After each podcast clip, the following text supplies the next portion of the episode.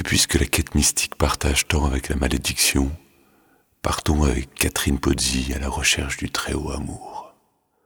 Catherine Pozzi, née en 1882, fille d'un très grand médecin, athée, passionnée par le salut et à la recherche de ce qui comblerait son besoin d'amour.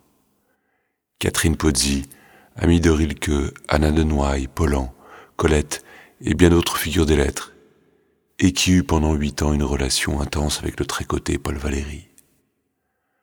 Leur rupture l'éloignant du Paris des salons, elle se retire en Dordogne, puis entame des études de biologie, toujours tourmentée du besoin de croire. Elle s'éteint en 1934 à 52 ans, vaincue par la tuberculose et la morphine. Catherine Pozzi et sa quête sont tourmentés besoin de croire, comme dira Paulan. Catherine, pour qui la surface de l'âme mérite autant de caresses, de nourriture que celle du corps, et qui entend fonder son espérance, non pas sur une promesse d'immortalité, de survie de l'âme éternelle, mais plutôt sur la puissance fondatrice, rassemblante de l'amour. Le paradis, ce n'est pas ce qui nous attend après la mort, c'est l'amour. Haute idée donc, Catherine est pour l'amour grave. On est comme on est, j'aime sérieux, toujours pour la première fois. Sérieux et toujours déçu par le réel. Par son père, figure trop haute éloignée, par son mari de convenance, son amour mort au front, et même, et surtout, par sa grande histoire, Paul Valéry. Valérie rencontrée au hasard d'un dîner mondain, avec qui elle engage huit ans de liaison passionnée.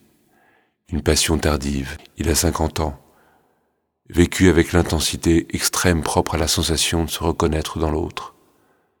Le rêve éveillé de l'âme sœur donc. Mais la force de leur amour perd son éclat divin et l'inaltérable exigence d'absolu de Catherine l'amène à congédier Valérie. La superposition, la confusion entre l'homme aimé et Dieu, l'impossibilité de toucher cette grâce, cette fusion cosmique aussi inatteignable que nécessaire, fera le lit des espoirs de Catherine mais pas de son espérance. Et elle avoue franchement, J'aime mieux Dieu que tous ces hommes. Combien d'années que je vous cherche? Un Dieu? Son Dieu à elle, c'est justement sa quête. Dans cet absolu, on entrevoit un singulier orgueil, mais aussi les conditions d'une véritable mystique. Une mystique douloureuse. Elle rêve de ne plus attendre ce qu'elle attend. Une très haute exigence, vouloir le parfait de tout, qui la conduira à cette ultime saillie. Je ne m'intéresse qu'à Dieu et aux robes. La robe comme figuration formelle du rapport de l'âme au monde. Le même rêve d'un tout entre la forme et le fond.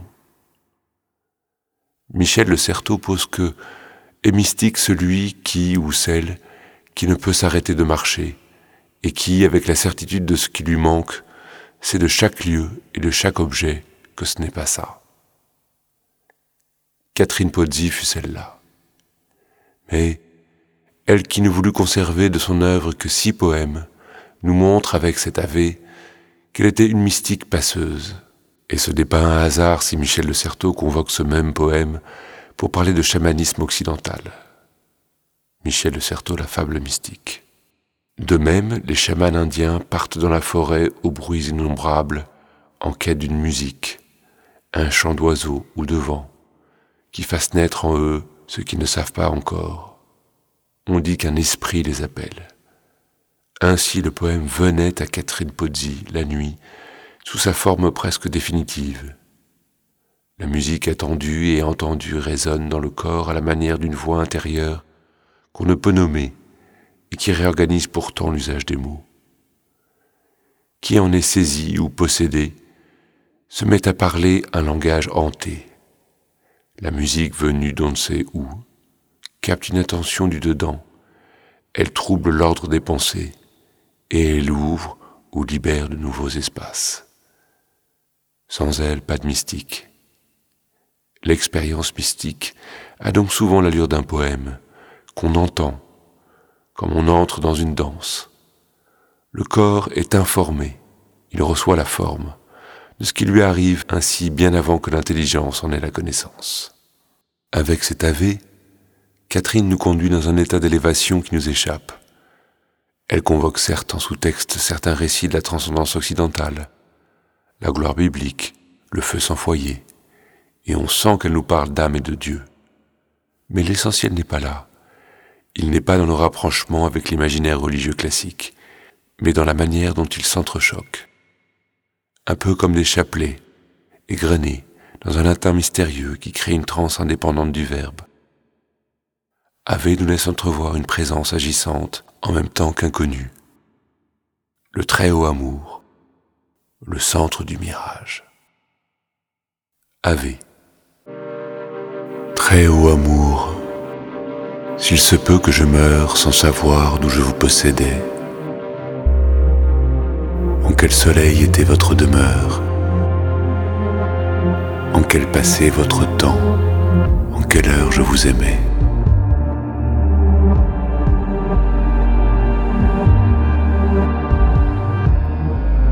Très haut amour qui passait la mémoire, feu sans foyer dont j'ai fait tout mon jour.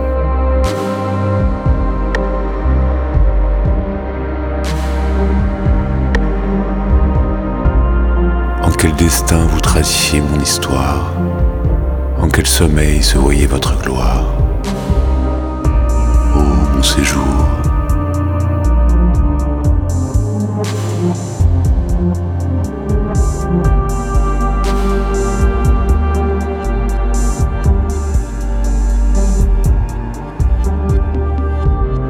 serai pour moi-même perdu et divisé à l'abîme infini. Infiniment quand je serai rompu. Quand le présent dont je suis revêtu aura trahi par l'univers en mille corps brisés, de mille instants nous rassembler encore. De cendres aux cieux jusqu'au nez envané, vous referez pour une étrange année un seul trésor. vous referez mon nom